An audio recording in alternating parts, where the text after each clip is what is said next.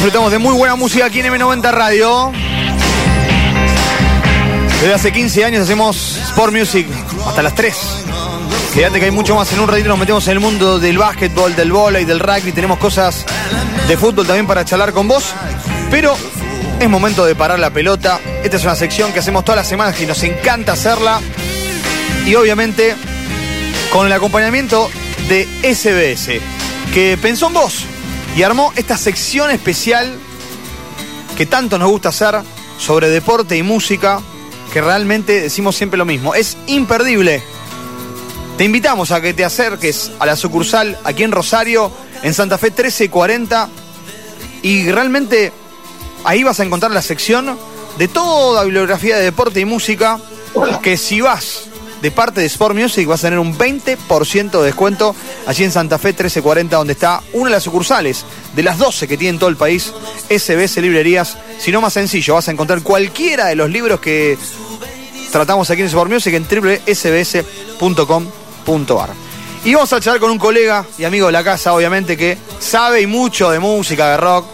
Lo podés disfrutar en redes sociales. Y realmente nos vamos a dar un lujo. Pues el querido Nicolás Igarzábal, que lo tenemos en línea. Nico, querido Juan Piberar y Ariel Gómez te saludan. Bienvenidos por Music. ¿Cómo va? ¿Cómo anda, muchachos? ¿Todo bien? Todo bien. Bueno, esta es la sección que nos encanta todas las semanas, Nico. Vamos a arrancar por ahí. Te lo digo porque acá paramos la pelota de la información, hablamos un poquito de música, deporte. En este programa ya tiene 15 años. Y bueno, teniéndote a vos nos vamos a dar un lujo. Mira, ya está sonando de fondo un clásico de los brujos, ¿no? Como es Canilla. Escucha, mirá. A ver. Ahí Muy estamos. bueno. Así te, te damos la bienvenida porque vamos a charlar de este muy buen libro que, que nos vas a presentar, que ya lo tenemos aquí en nuestras manos y que los oyentes se van a poder ganar gracias a la gente de SBS. Es La Bomba Musical. Los Brujos y la explosión del rock alternativa en los 90. Nico, contanos de qué se trata, dale. Es una biografía de, de la banda icónica de, de la época de los 90 que a través de ellos cuenta un poco toda, toda la década, toda esa movida, sobre todo los primeros años de los 90. Eh, mm, una movida que estaban, estaban ellos, estaba Babasónicos, estaba Juan la Loca, Peligrosos Gorriones, varias bandas que compartían una generación y la mayoría también una misma ubicación, la mayoría eran de zona sur de Buenos Aires, del, del sur bonaerense. y tenían un lugar, en, había toda una cena, estaba como Daniel Melero como gran padrino y Gustavo Cerati también en la época de, de Soda Stereo con, con el disco Dínamo. Había varios lugares acá en Buenos Aires clave que tocaban mucho como en Cemento o, o Dijule y había un sello y un estudio de grabación que se llamaba Aguilar y un festival llamado Nuevo Rock Argentino. Entonces era como una gran movida que yo intentaba hacer ese, mapa, digamos, de bandas, lugares, festival, padrinos. Va un poco por ese lado, ese es el rock que en los 90 intentaba traer algo nuevo, el rock de los primeros 90, 91, de hecho ese, ese disco, ese tema que está sonando ahora, es del 91 y era como bandas que habían curtido mucho los 80, que habían ido a ver a Soda, Sumo, Virus, y que en los 90 intentaban renovar un poco el rock argentino con ciertos colores, con la estética, con los videos, con las letras. Iba un poco por, por ese camino el libro. Eh, Nicolás te saluda Ariel Gómez. Bueno, para los que fuimos adolescentes en los 90 y nos gustaba, nos gusta la música, Sí. como, como decías vos, ¿no? La, la verdad que los brujos ha sido, eh, formaron parte de, de- de un gran momento realmente de, de la música en el país. Encima como veníamos con los 80, con todas también grandes bandas. Eh, pero me gusta algo que, que decís en el libro, que la verdad yo no lo había pensado, eh, que decís que los brujos tal vez eh, es el último grupo de los 80 o el primer grupo importante de los 90. Yo nunca lo había pensado los brujos como banda de los años 80. Yo la verdad que ahí, cuando, leyendo tu libro, ahí me in- interioricé más, pero siempre pensé Claro. que era una banda bien noventosa. Es que vienen de los 80, del barro de los 80, de- claro, de- claro. del pop, del, de, de Alfonsín, de, Alfonsín del- de la hiperinflación 89. Ellos se forman 87, 88, primeros shows ahí en zona sur, en, en Temperley de Buenos Aires. Y empiezan ahí con una cantante mujer, al principio que era Morticia, que después Sí. abandonan la banda y quedan dos cantantes, pasan, se cambian los roles y eso. Pero la verdad que es una banda muy, muy de los, los 80, que curtieron los 80 y que en los 90 le pusieron color al, al post-punk por ahí que, que era más oscurito. El último rock argentino de los 80 justamente es, no sé, Don, Don Cornelio, Palo Pandolfo Don Cornelio, que es como post-punk súper oscuro, fricción, eh, un montón de bandas más, más en ese palo, incluso los redondos también tienen cierta oscuridad o sumo, ¿no? Sí. Claro, bueno. Pero vienen, vienen de ahí los tipos le ponen color a ese blanco y negro para mí. Sí, eh, es más, la verdad que tampoco nunca hubiera pensado en eh, Don Cornelio siendo teloneros, ¿no? De, de- de los brujos y, y al revés, que tocaran juntos en un recital, cuando la verdad que son bandas eh, casi completamente distintas. Don Cornelio, sí, fin de los 80, eh, y cuando, se- cuando ellos estaban empezando. a Don Cornelio se va terminando cuando, cuando los brujos van, van empezando justamente, y justo salió un, un libro hace poco de Don Cornelio, y hablaba mucho con el autor de esto, que bandas que tienen, que tienen en común las dos bandas, Sí. Don Cornelio y los brujos, y llegamos a la conclusión de que las dos telonearon a, a, a Iggy Pop en diferentes Oh. momentos. Qué, qué hermoso. Eh, don, Don Cornelio en el 88 y los brujos en el 92, en obras los dos. Mirá vos, mirá vos. Eh, Nicolás, ¿y qué, qué le aportaron los brujos a la, la- qué le aportó los brujos a, a la cultura de los noventas, a la cultura musical de, lo- de los años 90? Un montón. Por, por empezar, desde lo visual, por decirte lo, lo más superficial Sí. que se ve, lo, lo que se ve solamente lo, lo visual, el vestuario, las tapas de los discos, luego los videos, esos vestuarios que tenían ellos, que es una banda que se transformaba, viste, que eran, al principio eran esqueletos, después eran chamanes, después eran tipos del Amazonas, después eran extraterrestres, era una banda que tenía como esa plastilina, medio como Bowie, digamos, hacer personajes, o como Kiss, también ellos tenían Sí. muy modelo de, de Kiss. Y mm, le aportan eso, le aportan color, a un sonido, eh, esta mezcla de los 80 que decíamos que tiene un poquito de hardcore, un poco de grunge, un poco de movida de Manchester, un poco de noise. Creo que tiene un poquito todo, toda esa mezcla, ese, Sí, ese, ese, ese compost, digamos. claro. Y, mm, y le ponen color y le ponen bueno, los vestuarios, le ponen los videos, la estética, por ahí las letras también tienen unas letras medias humorísticas o medias de ficción de personajes que, que rompe también con, con una letra tan por ahí testimonial en primera persona que eran lo que más sonaban en los 80, ¿no? La letra de Charlie García en primera persona, las de Fito, autobiográficas por ahí. Sí, Entonces los brujos le metían un poco más de fantasía, esto, el, el rey Kanishka, eh, los personajes de las canciones, tipo eh, la tía Marcia, como dicen por ahí, otro otro tema, como tenía esa fantasía que estaba buena, también como más eh, escapista por ahí, o, o abstracta, viste, de personajes, así, no, no es que hablaban de la realidad del país, como no sé, como otros músicos más, más políticos como León Gieco, que por ahí podés contar la realidad del país, o no sé, la mano de Filippi, esas Claro. bandas más, más, más de- del palo social. Sino que los brujos proponían esto, una fantasía que para mí estaba buenísima, y otra que también son pioneros que pensaba hace poco es en, en la web. Ellos son de las primeras bandas, la primera banda que tuvo una web, una página web en el 95, cuando internet también era como de otra galaxia, ¿no? claro, que hoy parece que tirarlo como un dato, este, parece re tonto, pero sin embargo para los que, pero para la gente de esa época, pensar que los brujos fue la primera banda que tuvo mail y la primera que tuvo, que tuvo web, es totalmente rarísimo para, para, para esa época.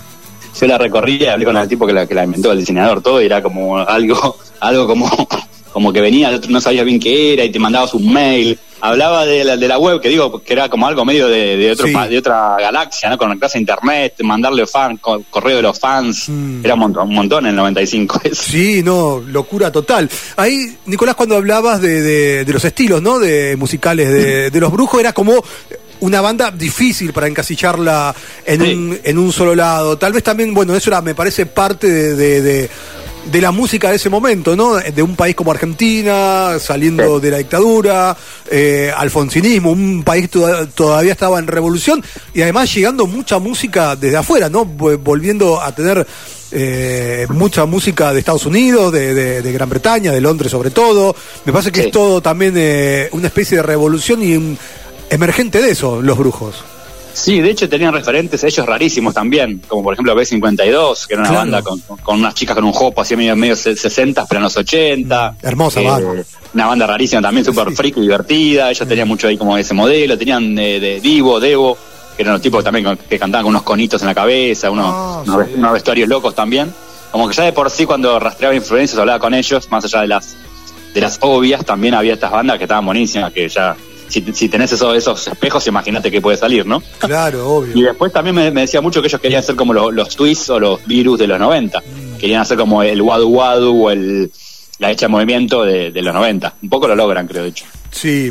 Eh, repasando la, la- en, un- en una de las secciones del libro, eh, hace como un repaso de la discografía de la década, ¿no? De la década del 90. Y hay bandas realmente increíbles, ¿no? Como eh, es parte como una vuelta a la adolescencia, con, bueno, con Babasónico, una banda que ha traspasado todo, Juan a la Loca, Peligrosos Gorriones, Suárez, que hacía cuánto no escuché, eh, no leía el nombre de Suárez, Avan Press, que si mal no recuerdo era la banda de Leo García. ¿No? Exactamente. Vos. Bueno. Ha teloneado Soda, Soda ha hecho un cover una vez de Enferro de ellos. Claro, claro, claro, exactamente. Bueno, me acuerdo, habían hecho. ¿Cómo, perdón?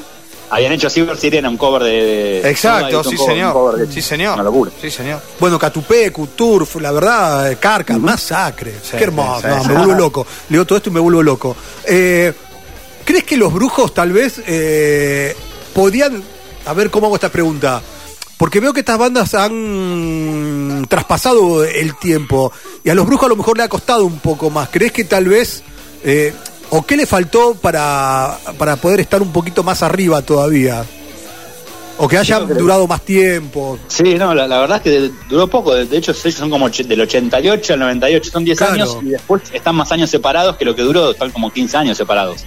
Eso por él le jugó en contra y creo que la banda que más creció fue Babasónicos, aunque más del rock alternativo pasando a más baladas o más pop. Creo que Babasónicos es la banda de su generación que más, más popular se hizo, más convocante. Sí. Y, las demás también, muchas quedaron en camino, pero esos correos también quedaron en camino, Suárez, muy a fin de, muy síntoma de la época, digo, fin de los 90, casi todas se van, Martes Menta no existe más tampoco, casi todas se van separando. Creo que los brujos les jugó en contra de eso, muchos años separados y han vuelto en el 2014 ya van ocho años, ya están por llegar a los diez años como una segunda etapa ya de diez años. Claro, y, también, bueno, perdieron a su cantante, a Ricky Rúa. Sí. Eh, tiene ahora, ahora está solamente cantando a Alejandro Alassi, entonces también fueron perdiendo unas cosas. Pero la verdad que yo los voy a haber seguido y la rompen. Ahí está. para mi libro, cuando lo escribía, ir a verlos era como, ah, bueno, era como sacar un poquito de data siempre. Mm. Eh, Nicolás, eh, bueno, ya este no es tu primer libro, ya escribiste también sobre, sobre cemento, también sobre el indie, sobre estudios panda históricos, ¿no? Claro, sí. Todos los que hemos comprado, sobre todo CD. En los 80, claro. Este, claro, siempre ahí en el, en el librito decía grabado en estudios panda. Eh, la verdad que de que haya una editorial como Gourmet Musical ha ayudado mucho esto, ¿no? A, de alguna manera a recuperar la, la, historia de, de la música argentina. Sí, la verdad que es un honor ser, parte del catálogo. Eh, este es mi cuarto, mi cuarto libro y siempre fui como buscando eso, un boliche, un estudio de grabación, una cena, ahora los 90, siempre voy saltando diferentes momentos, etapas, lugares. La verdad que Gourmet tiene un catálogo entre más allá del rock, tiene tango, música clásica, jazz, tiene todo. Entonces la verdad es muy súper amplio, pero bueno, yo me, apunto a lo rockero y, y, siempre tengo lugares para cosas para investigar, siempre estoy como pensando ideas y y metiéndole a full. La verdad que de los brujos, de hecho me linkea con muchos libros, porque tocó en cemento de muchos de los brujos. Claro, claro. Grababan en Panda un poquito de Guerra de Nervios. Eh, y me parecía como un link, un puente al Indie 2000. Me parece que el Indie 2000 tiene de referencia a los 90 argentinos. Sí, sí. Entonces creo que me linkeaba a todo. Creo que mis libros entre sí todos, dialogan.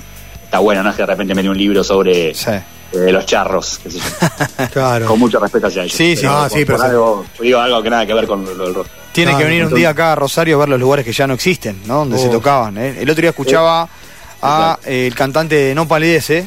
Eh, con los amigos de Radiofónica y decía, bueno, yo me acuerdo que la primera vez que con Non Palidece fuimos a tocar a un lugar que era un sótano. Y, bueno, y claro, el sótano hoy es un club de boxeo. Sí. ¿sí? Y también me gustaba ir a un boliche que tenía un árbol en el medio. Claro, era Luna.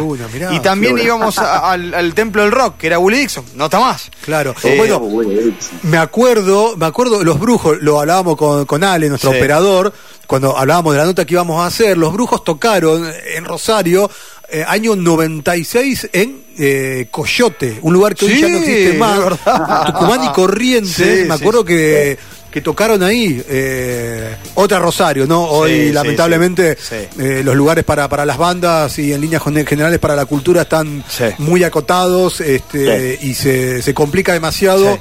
Pero obviamente también tiene su cemento, ustedes su cemento, en cada ciudad. En sí, claro, claro. y claro. Su, sí, sí, sí, sí, ni hablar, ni hablar. Claramente. Nico, agradecerte el tiempo, la pasamos muy bien. Eh, recomendamos este librazo que, que podemos encontrar en SBS Librerías aquí en Rosario, como también, bueno, como dijiste, a través de la página de Gourmet Musical. Así que gracias por, por esta charla que tenemos y va a ser la primera de varias, ¿eh? Dale, cuando gusten. Abrazote. Con nosotros, Eh, Nicolás Igarzábal, eh, hombre especializado en rock, entre otras cosas. Y lo disfrutamos aquí con esta linda charla que tuvimos sobre la bomba musical, eh, este gran libro que tenemos, Los Brujos y la explosión del rock alternativo en los 90, hablamos de todo, la pasamos muy bien y ya sabes, eh, lo encontrás en SBS Librerías en Santa Fe 1340, vas de parte de Sport Music y te hacen un 20% de descuento.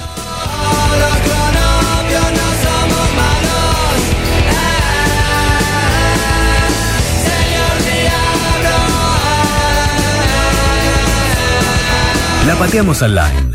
Paramos el partido. El descanso necesario para acomodar la táctica. Estás en M90 Radio. 899. Escucha nuestro contenido destacado en Spotify. Encontranos como M90 Radio On demand.